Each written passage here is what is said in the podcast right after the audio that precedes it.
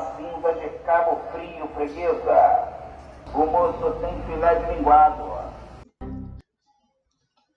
Oi, tudo bom?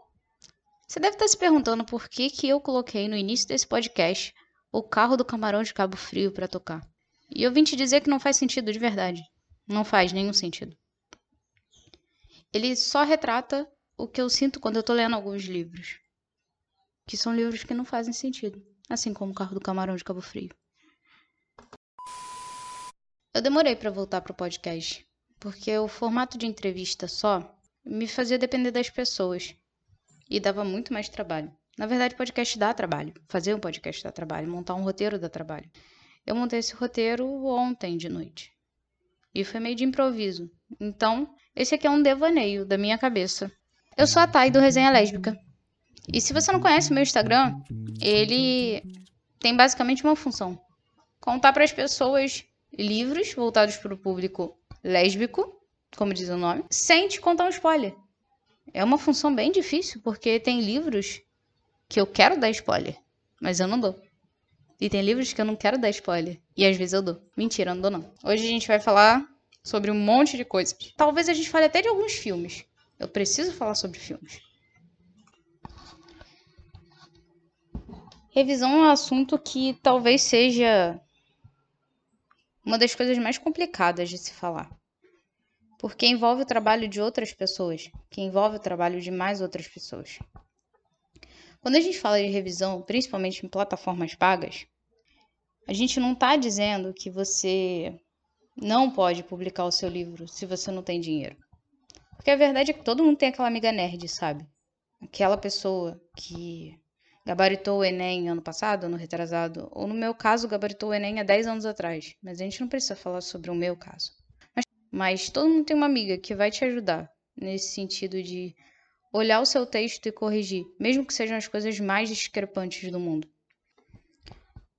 Ou aquela pessoa que vai corrigir vírgula, porque ela estudou tanta vírgula que ela é chata com vírgula, com crase, com coisas que a gente sempre esquece, porque afinal de contas sempre passa.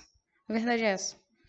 Eu tava aqui olhando, pelo menos o top 15 da Amazon hoje, e tem livros que são muito bons. Mas eu não queria falar sobre o top 15 da Amazon. Eu quero falar sobre livros que eu sei que foram trabalhados com revisão. E que você vai você vai ler ele, você vai ter prazer, você vai conseguir assimilar tudo. A questão toda é a seguinte: às vezes você está lendo um livro e você fica se perguntando, meu Deus, de onde saiu esse personagem? O que está acontecendo? De onde saiu essa pessoa? Ou como é que chegou aqui? A pessoa para fazer isso ela teria que ter três mãos. Exatamente isso, sabe? Você fica se perguntando, principalmente quando são livros que têm algumas cenas mais picantes, às vezes você para. Se ela é muito descritiva, você para e você pensa assim: meu Deus, não dá para fazer isso. Essa posição é humanamente impossível. E realmente, às vezes é humanamente impossível. A gente não sabe se a pessoa tem um braço extra, ou se ela faz yoga todos os dias de manhã. E eu quero dizer para vocês, A Amora, da Natália Borges Colesso, é um livro que eu não preciso te dizer que é bom. Eu não preciso te dizer que é um livro bem escrito. The Guardian, da Natália Moreira, é um livro que também é igualmente bem escrito, e eu posso citar vários aqui. Eu posso falar dos livros da Tessa Reis, eu posso falar do livro da Marina Morena, eu posso falar os livros da Bibiana, posso falar os livros da Mariana Rosa, eu posso até ficar sem ar de tanta gente que eu vou te falar. Mas o que eu tenho para falar é: se você está escrevendo, você precisa de uma revisora. E além de uma revisora, você precisa de uma beta. E se você não sabe o que são leitores betas, eu vou te contar. Mas assim, só se você prometer que você vai adotar uma beta na sua vida. Ou não, também não precisa me prometer nada não, porque essas coisas a gente fala, e eu vou falar mesmo. Se o conselho fosse bom, ele seria vendido, né? Não seria dado. Leitoras betas são amigas desconhecidas. São pessoas aleatórias no geral. Que vão ler a sua, o seu livro. Eu agora estava escrevendo, eu tenho um grupo de algumas pessoas que leiam o meu livro capítulo por capítulo e me dizem se está fazendo sentido ou não. E é isso que uma beta tem que fazer. Ela vai ler o seu livro e ela vai falar: Cara, isso aqui não tá ligando com aquele capítulo ali. Ela vai botar a mão no seu ombro e vai falar: Bicha, pare. Ou ela vai querer te empurrar do precipício porque você não entregou o capítulo na semana seguinte ou quando você combinou com ela. Então, você precisa de uma beta. Se você não sabia disso, eu tô te contando agora. Você precisa de uma beta. Vai atrás dela. Ou delas. Ou deles, tanto faz. Você não pode publicar um livro sem alguém ler o seu livro antes. Você não pode publicar o seu livro com erros de português. E mesmo que todo mundo escreva metade da frase no passado e a outra metade do presente, porque todas as autoras da vida fazem isso ou já fizeram isso alguma vez na existência delas, você precisa de alguém que vai olhar o seu texto e vai corrigir esse erro de coesão. Porque acontece, sabe? Acontece com todo mundo. E se você vier me dizer, ah, não, mas só grandes autoras vão fazer serviço de revisão para publicação. Não, cara, é chato pra cacete você comprar um livro e de repente você tá olhando ali e o livro tá errado. Cara, tá errado. E, e são coisas que realmente que você olha e você fala assim: "Porra, não, eu não paguei para isso". É que se você tá postando o seu livro na Amazon, as pessoas estão pagando para ler o seu livro. Então você não pode entregar uma coisa de má qualidade. Isso é bem errado. Eu já falei errado muitas vezes enquanto eu estava gravando esse podcast.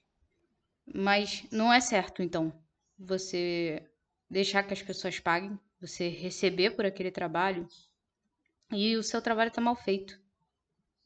Não faz sentido você fazer isso. Com você, como autora, com a sua obra e com seus leitores.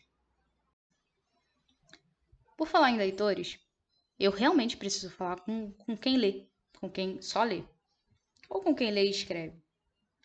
Cara, vocês precisam comentar as coisas. Por que, que vocês não comentam as coisas? Vocês não comentam. A caixa de comentário da Amazon às vezes fica vazia. E você fica assim, por que ninguém comentou isso? Vou te explicar por que, que é errado você não comentar o livro de uma pessoa. A autora tá lá, sentadinha na casa dela, e ela decidiu pegar aquele pedaço de criatividade dela, transformar em um livro e postar na Amazon. Ou postar no Wattpad. Ou postar em qualquer outro lugar. Postou em algum lugar. Você leu, você gostou. Aí você faz o quê? Você fecha o livro. Porra, qual é teu problema, brother? Não faz sentido isso. Não faz. Comenta o cacete do livro que você está lendo. É o mínimo que você pode fazer. Se você paga o Kindle Unlimited, ou se você paga aquele outro serviço lá da Kindle, que eu não lembro o nome, você tá pagando para alguém. Porque quando você lê, a pessoa recebe por página lida. Então comenta. Mas tem um detalhe: não comenta coisa ruim. E ninguém quer quatro estrelas, três estrelas, duas estrelas, uma estrela. Porra, a não ser que o livro seja muito escroto. Pensando bem, nem se o livro for muito escroto, não faz isso com a pessoa. A pessoa não escreveu para receber uma crítica negativa. Pensa, o que que eu posso tirar de bom nesse livro? Eu gostei do que nesse livro? Não é possível que todo livro que você leia seja ruim a ponto. Ah, não, eu sou um super crítico, eu sou o Machado de Assis, a Cora Coralina. Eu sou a próxima Clarice Lispector. Nunca darei cinco estrelas. Ah, vai tomar no cu, né, brother? Porra, dá, dá cinco estrelas pra pessoa e fala o que você gostou no livro. Se você não gostou, não comenta, tá bom? Faz o seguinte, se não gostou, não comenta. Porque é isso, não comenta. Esquece, finge que tu nem leu. Os próximos lançamentos... Primeiro que eu vou botar os meus bugs de Edra lançando livro novo. Fiquei em choque. O que que é Nanda de Luca junto com Alice Greco. Gente, pelo amor de Deus. Eu, eu li o último livro da Alice Greco, Foi por Amor Helena. E, honestamente, eu precisei que alguém me dissesse que ninguém ia morrer. Porque Mesa 27 me fez ficar muito traumatizada. Então, eu precisei que alguém lesse e me falasse assim: não pode ler que ninguém vai morrer. E isso, olha, foi o que me fez ler. E também é praticamente um livro com cocaína, porque você não consegue parar de ler. O livro acho que tem 400, 500 páginas e você lê muito rápido. Parece até 6am da Terça Reis, que tem 1.200 páginas e eu li em dois dias. Aí, M.R. Fernandes também vai lançar livro. Inclusive, parece que acabou de lançar livro na, no Wattpad. E se você tá lendo o livro da MR no Wattpad, faz favor, segue ela. Ela acabou de bater 2 mil seguidores lá. Mas isso não é nem um terço do povo que lê ela lá. Então você clica lá em seguir e segue os seus autores preferidos. A Amy Hot também. Você clica lá e aperta para você seguir a pessoa porque o seu dedo não vai cair se você apertar para seguir. Para os próximos meses, a gente tem o lançamento da Thalita Reuse, que vai lançar. É suspense? É policial? É serial killer. Ela vai lançar Recomenda Se Andar Acompanhada. Isso não é um publi. É só porque eu tô muito ansiosa para ler esse livro. Além da minha lista de ansiedade esteratálita, também tem, também tem a Adriana, Dueto, que é o quarto livro de Dissolutas, é o final. Se você nunca leu a série Dissolutas da Drica, da Adriana P. Silva, você tem que ler. Então vai lá na Amazon, procura ou entre em contato com ela se você é uma pessoa que quer ler em livro físico e compra. Esse ano eu não sei se a Tessa vai lançar Angra ou se ela vai lançar qualquer outro livro. Eu sei que ela vai lançar a segunda edição de Bali. Eu sei também que a Mariana Rosa tá com um livro para lançar agora, que eu não sei o nome, porque ela não me contou. E ela tá escrevendo e postando Letera. O nome do livro é O Último Capítulo. Ela tá postando lá. Se eu fosse vocês, também ia pra lá e comentava. Porque é sacanagem não comentar. Eu já falei disso, eu não vou ficar repetindo. Ah, tá, mas você só tá falando de gente conhecida. Tá, vamos lá. Vou contar aqui pra vocês. Meu vizinho tá. O celular dele tá tocando no corredor, então espera aí. Entende, cara? A Gisele e a Bruna Baldassari, o Instagram é GB Baldassari, elas lançaram Diário de Bordo de uma Impostura. É um livro super leve, tem um tonzinho de comédia muito gostoso de se ler. Você lê bem rápido. Você passa nos anos 50, 60. Se você não leu, vai ler. E se você já leu, eu vou te contar que elas vão lançar amanhã, dia 11 de junho, um conto. Eu tô tentando seriamente persuadir elas a transformar num livro que é um especial de Dia dos Namorados. É, porra, você quer coisa melhor do que isso? Um contozinho rapidinho ali, a 20 páginas, papo, um, tu leu? Ainda tem a dona que vai destruir as nossas vidas com o novo íntimo pessoal, o segundo livro. E eu quero muito saber o que, que acontece com a Tara. Eu espero que ela não morra. Dana, se você tá ouvindo esse podcast, por favor, não mata ela. Eu gostei muito da personagem. Já, já basta de coisa triste na vida. Já basta Covid, falta de vacina, governo de merda. Matar personagem. Pra quê? Não mata não. Mata não. Faz favor. A gente merece um pouquinho de alegria. É um biscoito da alegria que vocês dão pra gente. Por falar em biscoito da alegria, vamos falar aqui de outra coisa? É, The World vai voltar em agosto. Isso, The World vai voltar. Graças a Deus. Estava com saudade de Shane. Estava com saudade de Alice dentro do seu, dentro do seu triângulo amoroso perfeito, onde qualquer um queria virar um quadrado amoroso. E eu tô aproveitando que. E eu tô aproveitando que The World vai voltar para contar para vocês alguns filmes e algumas séries que são muito boas e outras que não são tão boas, mas que você precisa assistir. O que que acontece? É, essa semana na caixinha de perguntas alguém falou que Below Her Mouth era um filme ruim. Eu concordo com a pessoa, é um filme ruim. Mas a gente precisa de filmes bons e filmes ruins. Existem filmes péssimos héteros. Lembra que existe American Pie. Lembra que existe aquele do Borat. A gente precisa de filmes ruins. Filmes ruins também têm audiência. Aí eu parei para me perguntar: o que, que é um filme bom? Eu gosto de filmes franceses, mas eles são muito lentos. Eu gostei de Azul é a cor mais quente. Aí você vai me falar, ai, tem problema de direção, blá blá blá. Tá, mas eu gostei. Na época, eu não sabia, hoje em dia eu não assisto mais, mas eu gostei. É um filme lento. Lento pra cacete, aquela mulher só dorme. Eu gostei. Retrato de uma moça em chamas. É francês também. É lento. Lento para cacete. Tem 40 minutos de filme de onda batendo. Eu gostei de Ammonite. Ammonite é inglês, mas também é lento. Lento demais. Eu gosto de filme lento. Isso quer dizer que o filme é bom? Pra mim é. Pra você não é. Pra outra pessoa ali talvez seja. Pra outra pessoa talvez não seja. Varia. Porque ninguém tem a, mesmo, a mesma bagagem cultural, a mesma vontade de assistir. Tem gente que acha que The World é ruim. O que, que eu vou falar com essa pessoa? Pau no seu cu, mas se a pessoa não gosta de The World, o problema é dela. Mas não vale você descredibilizar a importância de The World pro, pro mundo das séries. É uma série completamente lésbica. Mesmo que a primeira série, aquela lá antiga, seja bem ruim. É a fé no pai que a... É fé no pai que essa geração salve, porque o roteiro daquela outra, porra. Mas filmes ruins, eu já falei, eu não sei o que são, porque é, é da percepção. Eu venho de falar de Desobediência, que é um filme muito bom. Até porque, quem não quer ver a Rachel McAdams pegar alguém? É, a Rachel McAdams pega outra mulher. Pois é. Uma série que talvez você goste. Talvez ela te dê gatilhos. Feel good. É um humor delicado. E tem drama. Porque todo filme com. Filmes, séries com lésbicas tem drama. E essa série tá na Netflix. Tem uma série brasileira que se chama Septo. Que. Tem uma série brasileira também. O nome dela é Septo. Foi gravada em Natal, no Rio Grande do Norte. E vale a pena você ver. Se você não viu, procura ela no Googlezinho lá que você vai achar. Você pode assistir Red, que é uma série, uma websérie brasileira, tá no YouTube, as primeiras temporadas.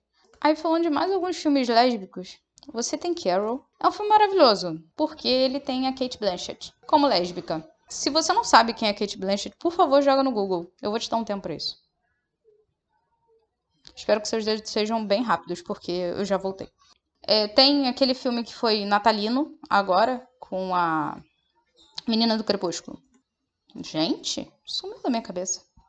Kristen Stewart. Que ela vai visitar a família da namorada no Natal. Vai passar o Natal com a família da namorada, só que a família da namorada acha que a namorada é hétero. Então, aí, meu amor, tu pensa. Mais um filme, The Prom. Eu não curti muito. O filme tem seus valores. Tem o livro que gerou o filme, mas eu já falei, né? Eu, eu gosto de filmes franceses. Eu não gosto tanto de musicais. Acho que eu passei muito tempo assistindo High School Musical. Pode ser isso. Você também pode assistir Eu Me Importo. Tá na Netflix. É de 2020. Uma das personagens é a Hazel Gonzalez. Se você não sabe quem é, é a mulher que tá em Velozes e Furiosos no último. A namorada do cara careca, Vin Diesel. O cara careca chama Vin Diesel. Esse eu lembro não. E eu não vou ficar falando mais de filme, porque eu já falei muitos filmes. E já tô cansada já de falar de filmes. Se você quiser, joga aí no Google é, filmes lésbicos que eles vão aparecer. Assiste, me conta o que você achou. Além disso, é isso mesmo, tá? Que eu vim aqui fazer. Vim aqui conversar com vocês assim rapidinho. Espero que tenha sido rápido.